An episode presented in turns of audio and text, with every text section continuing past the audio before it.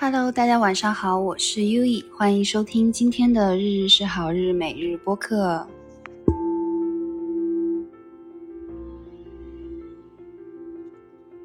啊，今天 今天我给自己放了一天的假，就是专门睡觉。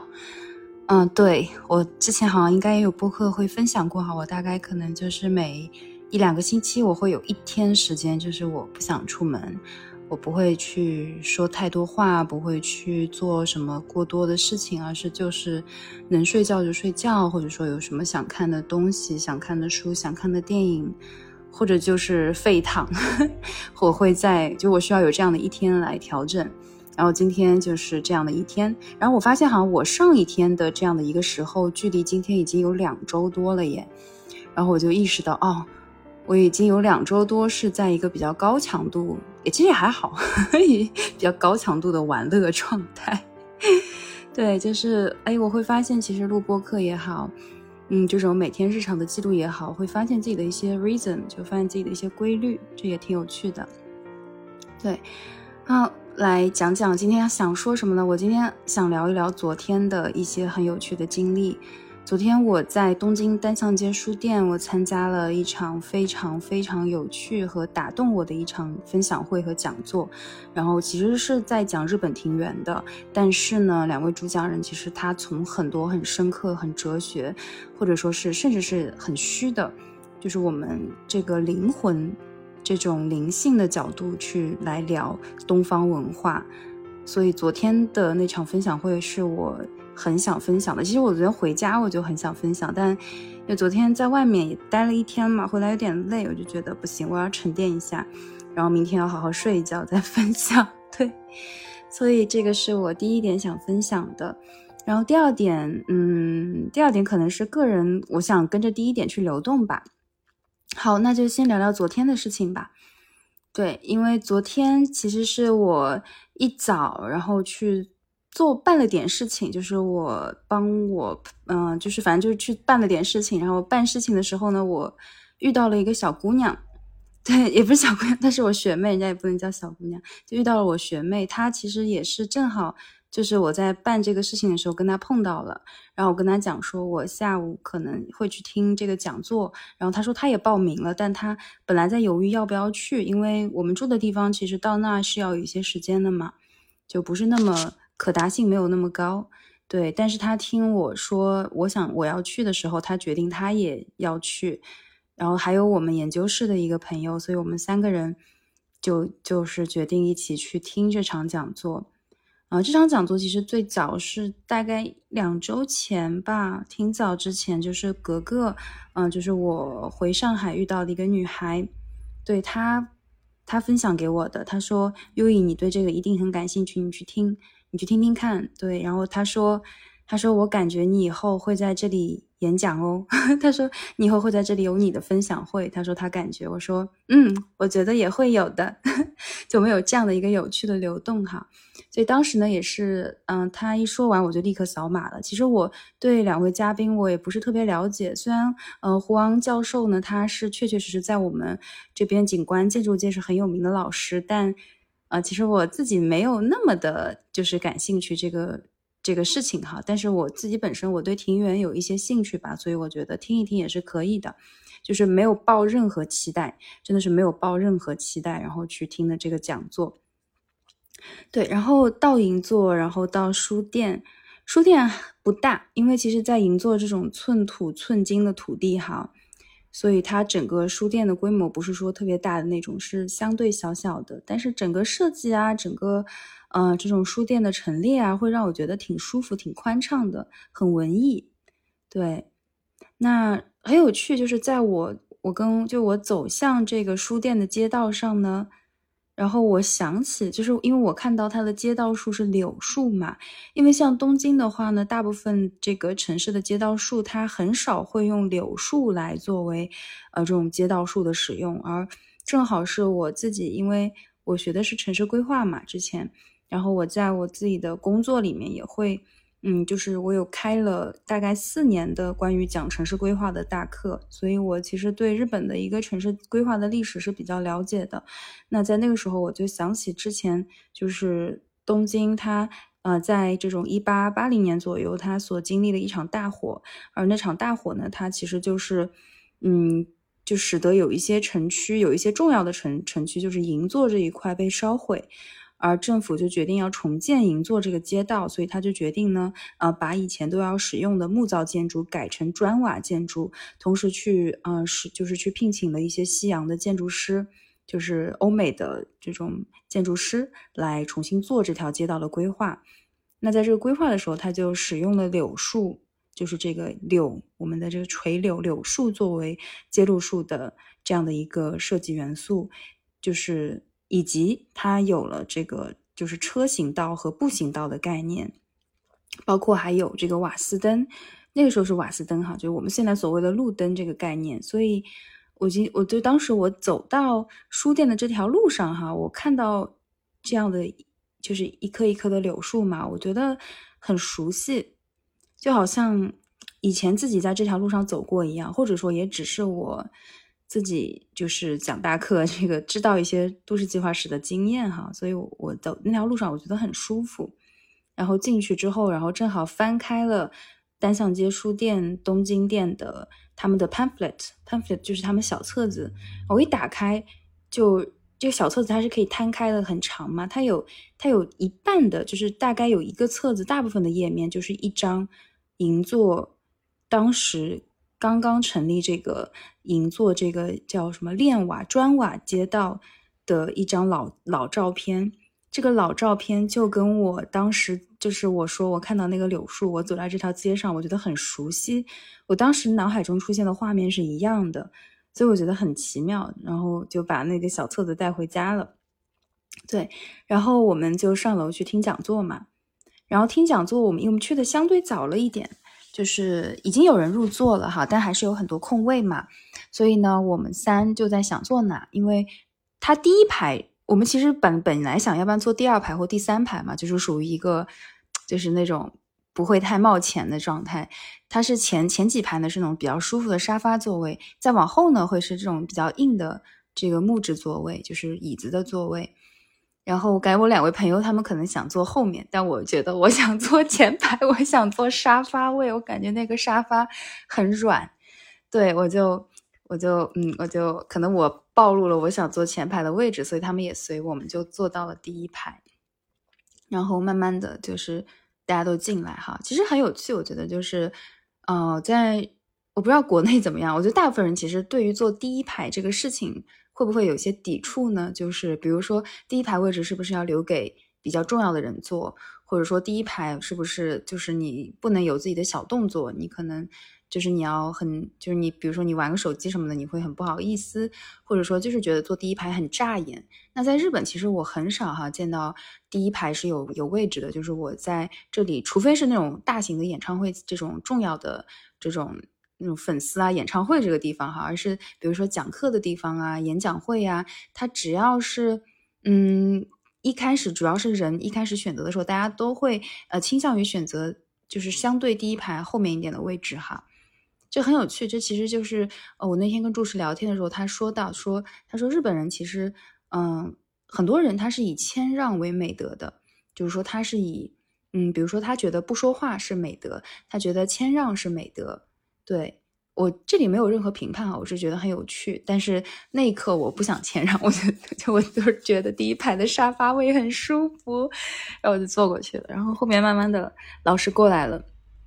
其实整场讲座哈，我会我会写文章，我会写文章来做更细的分享。因为其实那一个半小时的整个的分享会哈，它是非常打动我的。我觉得我的灵魂在这个整个一个半小时的分享会里面是跟。呃，分享人是跟他们所呈现出来的这个故事、这个讲座的内容有高度的灵魂共振的一个状态哈，所以呢，就是这点内容我可能我更细的我会想写文章来分享，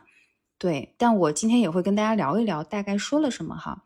对，因为其实我我说过，我前面说过我是没有带任何期待来听这场讲座的。就是我觉得可能他就是来，呃，给我们分享几个日式庭园它里面的设计细节什么的。对，这个也可以听，我觉得挺有趣的，因为我本身就是走景观、走园林这个方向的嘛。就是我是抱着一种专业的角度，想学习专业的角度来听的。这个讲座，但我发现哈，它完全出乎我的意料，就是它贴合了我 身心灵的方面。就是两位老师他们不能说没有聊专业东西，而是他们其实聊的是很多很灵魂的、很深层的这种中西方、这种东方的文化，这种人内观，我们人内观的。一些分享，所以其实这点是完整的打动我的。那我可以举几个，就是他们所说的一些例子哈，比如说他们有聊到这个呃庭园，这个咱们中式的庭园和日式的庭园有什么不同，对吧？比如说我们中式的庭园，像最有名的就是苏州园林那一块嘛。那在苏州园林那一块，我们的中式的庭园呢，它讲究的呢，其实是属于一个你的游乐性、你的游玩性，你是要进入的，你要进入到我们中方的庭园里面，就是我们国内，比如说苏州的拙政园、狮子园，包括我是无锡人嘛，我们那边的寄昌园，它是有很多假山，有很多那种，你比如说你人是要进入到这个假山里面的，你要去走它，你在走的过程中，你有很多玩乐，有很多。那种体验，你在这样的一个体验过程中，你去感受中式的庭园，而日式的庭园它很不一样。日式的庭园它讲究的是一个不可进入性，就是你会发现有很多地方你是进不去的，而是你要在一个地方，可能你要在一个规定的地方去看、去欣赏，就是它和我们佛教里面所讲到的一些事物的观想有关。所以说呢，就是它是很。私密性的，在这种情况底下，就是中方庭园、中式庭园是公共性的，而日式庭园是私密性的。所以说，在这个里面哈，就是他们所，就是他们我们就是这次的分享，就是讲到日式庭园，它其实是给自己的内心关照的这样的一个尝试，而中式庭园可能就是比较是适合摆谱用的，就是请客要分享一个公共性质的。那其实这就体现到我们中日的一个人与人之间的关系上面嘛，对吧？就是中国是非常欢迎的、热闹的。就比如说，我们认识的朋友，我可以立刻邀请你来我家吃饭。但日本是很少的。就是如果你接受一个日本人的邀请，哈，到你家去，那要不然就是他是非常 open 的一个一个性格，要不然就是你们之间的关系已经达到很好很好的程度了。对，其实他我就会觉得，原来文化之间，人与人，哪怕一个庭园的设计里面，它都体现了。这个国家，这就是也不能说国家，我觉得是这块土地人们的一个性格。对，那比如说他们聊到像日本枯山水庭园，枯山水庭园里面有这个有这个庭石，伊万尼西庭石，就是说放在这个沙上的一些一块一颗一颗的石头嘛。那其实这很有趣哦，就是这些沙子，它其实是代表的是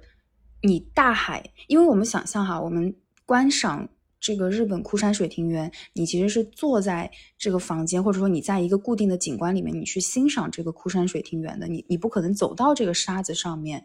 没错。那这个沙子代表大海，而这些亭石，他说就象征着大陆，就是象征着中国。那个时候的，就是日本而言，大陆大陆就是我们现在的中国哈。就是其实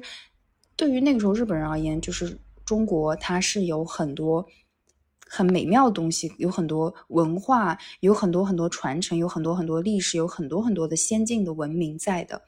所以在这种情况底下，就是，呃，因为日本它是个岛国嘛，那岛国人民他其实就会相对于我们地理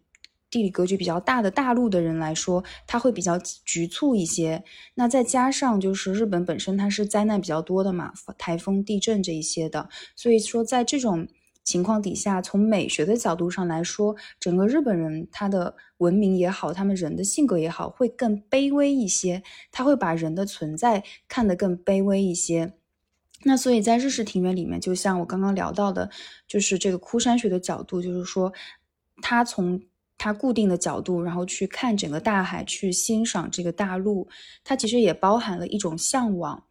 而日语有一个词哈，叫“虫视”，“虫”是虫子的“虫”，“视”是视角的“视”哈，就是说想象一个虫子的视角去看这个庭院，那它就会跟我们人所看的角度是不一样的。那这些很细微的角度，那其实就体现了日本庭园、日本的建筑造景的很多细微之处，也就是一个格局。对，那这种美学的原则哈，它是很特别的。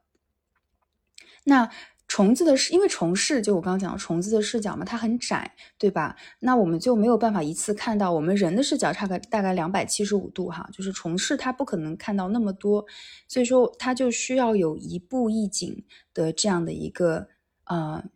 欣赏，就是说我们一次是看不完这个庭园的，我们要在一个规定的路线上一步，就是说一步，就是说。一个规定的路线上去走，比如说三宝院庭园，还有东京的毛利庭园，包括毛利美术馆这种走法，其实也是这种感觉哈。在这种情况底下，就是他说你会把自己放到一个很微小的一个状态下去看这样的一个空间，而你其实我觉得他所讲的一个感受哈，是说的是，当我们把自己放到足够小的时候，你就会看到一个巨大的宇宙。把我们包裹住，而这个宇宙它其实就是一个很大很大的文明，以及是一种很深的东西哈。所以刚刚就是提到，呃，当时的日本人民他其实是对大陆文化是有非常强烈的向往的嘛。嗯，比如说这种日本传统的神道教，就是我之前讲到的神社的那个那个神道教文化，那。这个时候，它其实神道教它的神社哈，它会一直用到有有一种鲜花，就叫彼岸花。彼岸花就是红色的那种，这个曼珠舒华彼岸花哈。那彼岸呢，它是不能到达的。彼岸我们要在这边看，往那边看。如果到达的话呢，就会就会鸟去，就是就是你会就是不对。就是说有有一句话说哈，我们人到达了彼岸，那再回头发现你要的东西它还在对岸。它是这样的一个感觉，那这其实就是一种日本，就是说它是一种审美情趣哈，有很有趣的审美情趣，就。就是这一天的讲，这一天的讲座其实是围绕这些我还挺感兴趣的审美情绪啊，一些精神的层面、一些内观的层面来聊的。就是聊了很多，比如说三岛由纪夫的美学啊，等等等等，还有很多日本文学以及这种法国文学，包括聊佛学，还有聊川端康成，就是聊很多我很就是 聊到聊的我很感兴趣，包括这个古崎润一郎的文学等等，其实我觉得都很有很有趣。对，那。因为时间原因嘛，我觉得具体这个讲座哈，我觉得它太深刻了。我觉得有很多东西我是会想要去再好好稍微整理一下，然后以文字的形式来呈现出来，或者说我后面有别的分享的时候，我想穿插着来聊哈。但是呢，整个讲座其实有，我记得有一个分享，有两个，还有两个分享我很想讲哈。第一个就是，呃，胡王教授他提到的，就是他说他有个学生，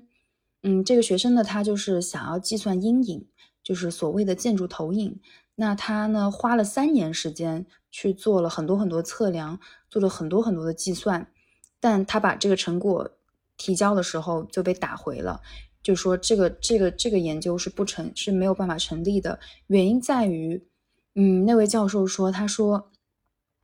阴影所谓的阳光和投影，他说这是很自然的东西，他说这个东西它是一种变化的。他说：“如果你要去通过很理科的、很理性的东西去计算它的话，那它就失去了这个美学意义了。因为这个学生他想做的就是说，他想计算出怎样的角度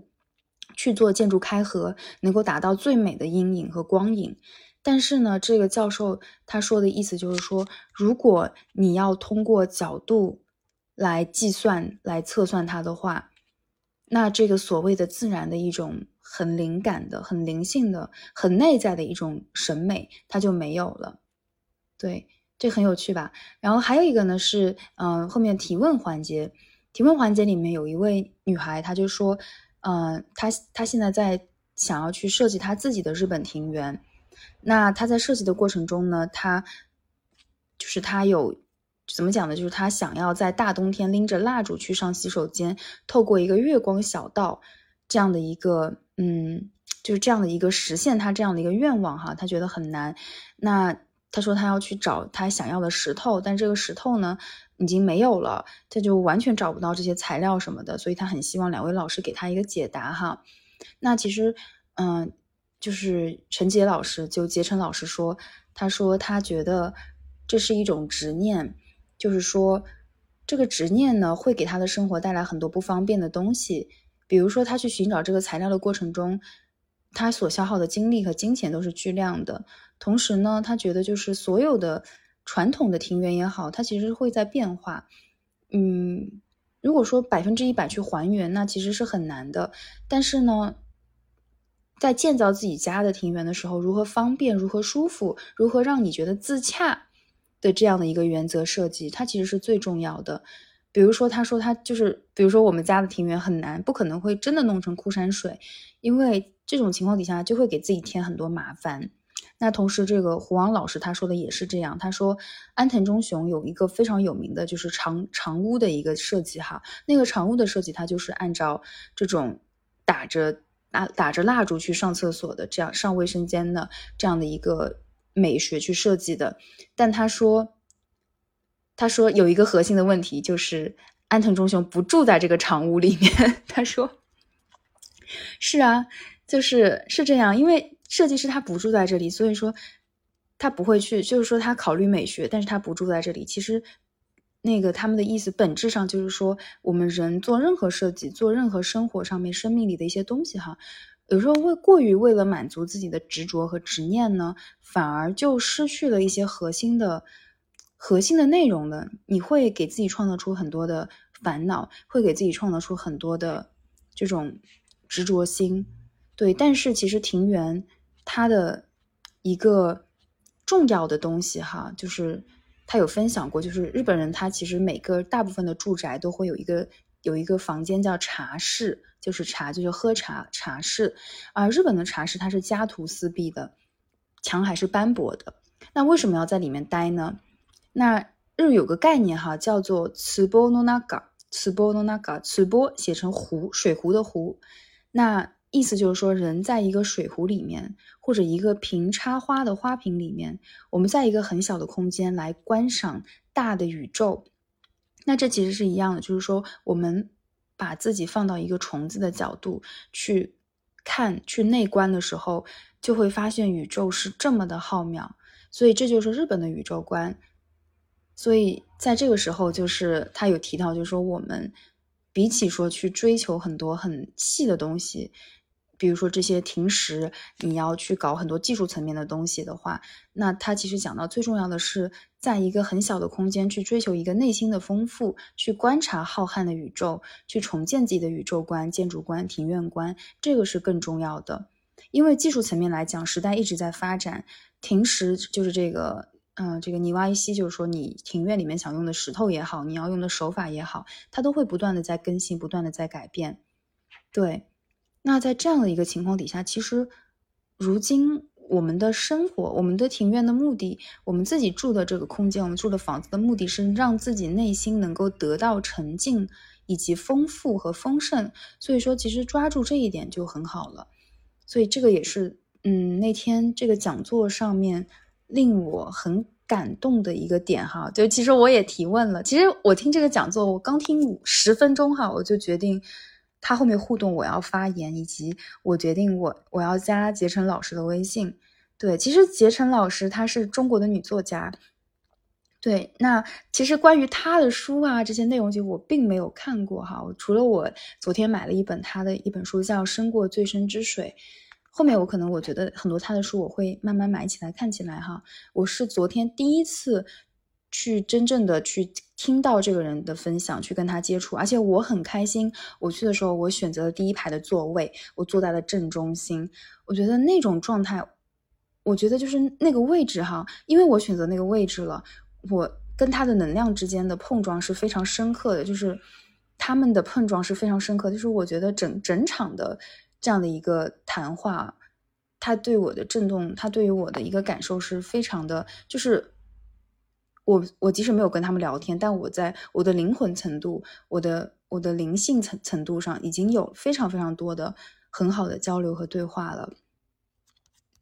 那怎么形容呢？就是我在，就是我当时有，就是有在聊这个，有做一些很感恩的东西嘛，然后。就是在聊这个过程中，其实我是真的就是讲到了很感谢、很感恩哈，就非常非常感谢。对，因为我早期我学的是就是一直在学景观嘛，我本科是做环境园林就是走环境设计的，偏向室内哈。来到日本之后去接触景观，但其实我说实话哈，就是我对设计啊这些东西没有那么大的兴趣哈，就是。我只能说，我对于自然，我对于呃庭院，我对于日本的美学，我是非常感兴趣的。但是我对设计去实际的做城市规划项目，其实没有那么多的兴趣。对，那嗯，因为早期我在学这个专业的时候，我也没有进入到状态里面嘛，所以只是表面的这种状态。所以说，当时其实我自己是一度陷入到，我花这些时间来学这个，真的有意义吗？然后在在探索意义的过程中，也是接触到很多禅宗思想、内观，然后在寺庙坐禅也好，或者说就是跟自我的觉察有关的很多练习的时候，对，就是慢慢的我开始发现，就是我在任何地方，我在任何的环境里面，我其实都能够去跟这个环境合一，这是一种什么感觉哈？就是说你。大家看 Barbie 哈，如果比如说 Barbie 电影里面，就是那个 Barbie，她第一次有情感，就是她坐在一个椅子上面，然后她闭上眼睛，她听到树的沙沙的声音，然后她睁眼的时候，她看到，比如说有人在快乐的说话，她会感到快乐；有人在悲伤，她会感到悲伤。对，就是那种感觉，就是说我在我在静静的在一个庭园里，或者我静静在神社坐着，我看到银杏树，我看到我的银杏树，它。冬天，它是冬天是没有一颗叶子的嘛？但是在春天，我第一次发现它开始抽芽的时候，我会觉得幸福到眼泪想流出来。然后包括说，嗯，神社的洗手钵，因为之前疫情嘛，它是收掉的。但是在今年五月份的时候，它突然出现的时候，我看到它，我我觉得很感动，就是我感受到了这个整个环境、整个周围的变化，它在变好。所以说，这种感知力哈，就是这种，我会觉得就是这是一种，这是一种幸福感，对，这是一种，你你的感受它会变得很很细微，你因为原因是你把你自己放小了，不是说这个放小不是那种很卑微的放小，而是说你自己把自己，你真正的你把你自己放进了这个场地里了，你的身体你进入到了这个场地里了，你。你来到了，比如说你来到了这个这个规划这个庭院的人的生生命里，你的灵魂跟他的灵魂，你的灵魂跟这这座庭园，你的灵魂跟这个城市这块土地去产生共振了，而这其实就是我所谓，我觉得我每一天都很幸福的来源，这也是我这期播客就是日日是好日这个播客节目，我真正想传递的东西就是说，嗯，生活的每一天，它其实真的都很丰盛，很美好。很幸福，就是哪怕你每天有脆弱的地方，有辛苦的地方，有难过的地方，对这个就是就我那天因为一起去，我说我碰到的那个学妹嘛，我们俩的我说我因为她要搬家了嘛，然后她就说她最舍不得搬的就是想就是我们家那个神社还有板川，就是走到家的那条河川。她说她的幸福就是她每天上班很辛苦，但她走过神社，然后。走往这个水，就是说通过走这条就是板川的这条很漂亮的樱花小道，然后回到家的这个过程，他觉得很幸福。然后我们就交流，我们发现原来我们都有 都有，就是看板川里面那四只鸭子，然后还有一只乌龟，还有一只漂亮的水鸟的过程，就是说，哎，今天我看到这四只鸭子了，今天看到那两只鸭子了，然后今天水很深很清澈，我在水里看到了鱼，我在水里看到了那两只乌龟在游泳。就是这种感觉，这种感觉就很细、很细微、很开心。对，它是一种，我不能说是顿悟，也不能说是那种开悟啊，它就是一种见悟。就是说，好像，嗯，对于自然、对于生命、对于宇宙的理解，我们能够一点一点、一点点把自己放进去了，这就很幸福了。对，所以，嗯，虽然只是参加了这样的一个活动哈，我觉得它其实还是。在一种内心的关照嘛，比如说，我觉得我就是想做事，我的关照，比如说就体现在我不想坐后面硬硬的位置，那前面如果有软软的沙发位，我会想让自己坐在沙发位上面，而使得我可以在这个这这次演讲过程中，我跟主讲人，因为我们的距离更近，所以有更深刻的这种共鸣，它也有关系啊，因为我听十分钟哈，我就决定我要加他微信了嘛。很有趣，就是后面因为有个签售环节嘛，然后签售的过程中，我其实因为前面在聊的时候，我脑海里其实出现了一些画面哈，我出现了我带着这位分女分享人，然后去青城白河的慧然寺，在那边坐禅，或者说在那边跟住持聊天的画面，其实我出现了。所以当时签售的时候呢，我只是随便跟他一聊，我说你们你刚刚聊到的坐禅，你你在日本就是在寺庙里的一些体验，我说就是我其实就是我跟他说我其实我现在在青城白河的慧然寺也有这样同样的体验，然后他很开心，他说他说他最近在也是在青城白河那一块，他说他有一个一个芭蕉小路的这样的一个呃。体验他觉得很有趣，所以说他说他想分享给我，然后他主动问我要了微信，就很有趣吧？就是我的显化，或者说我当时在听到他讲座的那十分钟的时候，我的感受就是我很共鸣，而我要向他要微信。然后我找他签售的时候呢，就我们都是陌生人哈，我们真的只是陌生人。那在我只是很简单的跟他聊到了青城白河这个地方，我的寺庙，而他。开始很开心的说，他也在青城白河有一个他很美好的体验，对吧？他想分享给我，所以我们就就他主动跟我要了微信，所以我觉得怎么这么神奇呢？就这么好玩呢？就是就是他就很小很小的简化，就这么实就这么实现了。对，那回去我们其实也有一些聊天哈，就是 因为我说，哎，我姓毛，我说你可以叫我毛毛，他说我的儿子也叫毛毛，就是这种。很细微、很小的互动，哈，这就是人与人之间的链接，就是它很自然，它很自然、很自然，它就是一种缘分，对，它很有趣，所以昨天是让我觉得很有趣的一天，哈，包括呃那天我去的路上吧，跟我朋友说，我说我到了银座，我一定要去美珍香买猪肉脯，因为美珍香的猪肉脯我真的好喜欢。对，然后呢，然后因为听完讲座，我后面还有个工作会面嘛，我就把这事儿忘记了。就是我觉得，我就把 我要买美珍香这个事情忘记了。然后工作会面呢，我是个路痴哈，其实我对路的概念我没有那么深刻。我觉得我必须要用谷歌地图的，我没有谷歌地图我就呃，就是很难。所以我当时借我朋友嘛，他说他带我去个咖啡馆，我们去咖啡馆吃饭，就是在那聊天。我说好。然后他带我去的这个咖啡馆，很就是很不幸，就也不是很不幸，就是不妙。他因为他二楼他那天他的咖啡室没有开门，所以我们决定就是去找别的咖啡馆嘛。然后我走出咖啡馆，我们稍微走了两步路，我就看到美珍香就在前面，所以所以我就好开心啊！我就说，哎，美珍香，然后我就很快乐，我说我蹦了起来，我说我要去买个猪肉脯，哎，就是这种感觉，就是说。它很小很小的东西，但是你你达成它，或者说你你看到了这个东西出现的时候，你是很快乐的，很兴奋的，也不是很兴奋，我觉得是很喜悦的东西，你会觉得很幸福。这个幸福就好像在你生命里面，你会不经意之间的，你不拒绝的，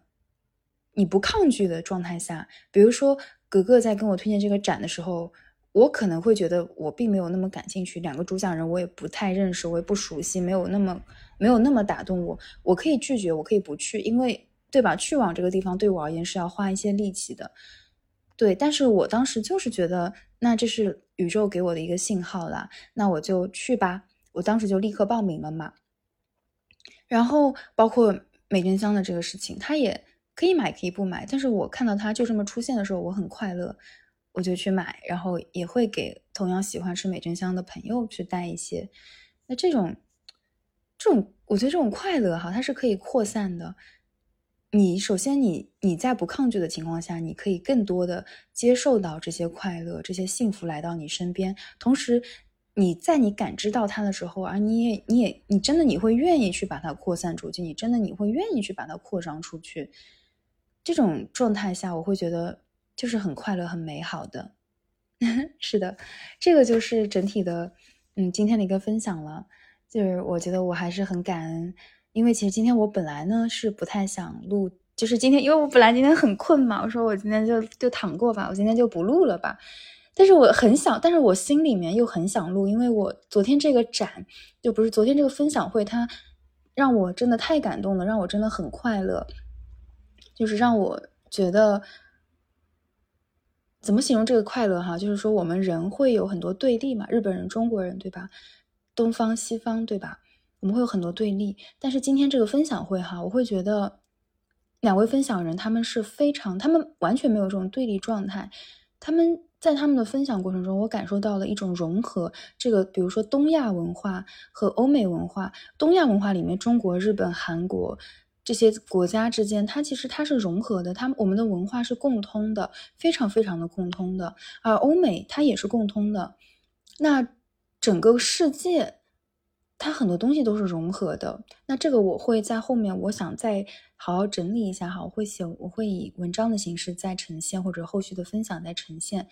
但是我就非常感恩，非常感恩，就是宇宙它总是无时无刻的就推把我推向了一些地方，把我推向了一些世界，而这是一种很自然的流动。这种自然的流动过程中，我觉得很感恩，对。那也很感谢我今天让自己全然的放空哈，给自己一天休息的时间，这就是一种节奏吧。明天也会很好。对，其实我在这种休息的状态中，我也会有评判啊。我觉得我有很多东西要去处理啊，我的博士论文啊，我要提交的材料啊，呃，上个月跟舒曼的分享会的文章，还有那个音频我还没有剪辑和处理呀，我会有很多的对自我的批评，它这个表层意识它会出来哈。但是我很感恩的就是我的。内在我的高我，他一直在告诉我说：“把这些东西放下，你优以你把你自己放在当下，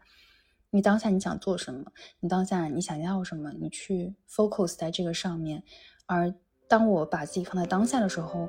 就会很平静，以及就会能够接受到更多的灵感。所以我很开心，对，真的很开心。就像我今天本来不准备录了，但我登上知识星球，我看到冉宝给我的留言，哈，让我很感动。所以其实。就有很多很多小小的东西，它促成了很多事情微小的一步的展开，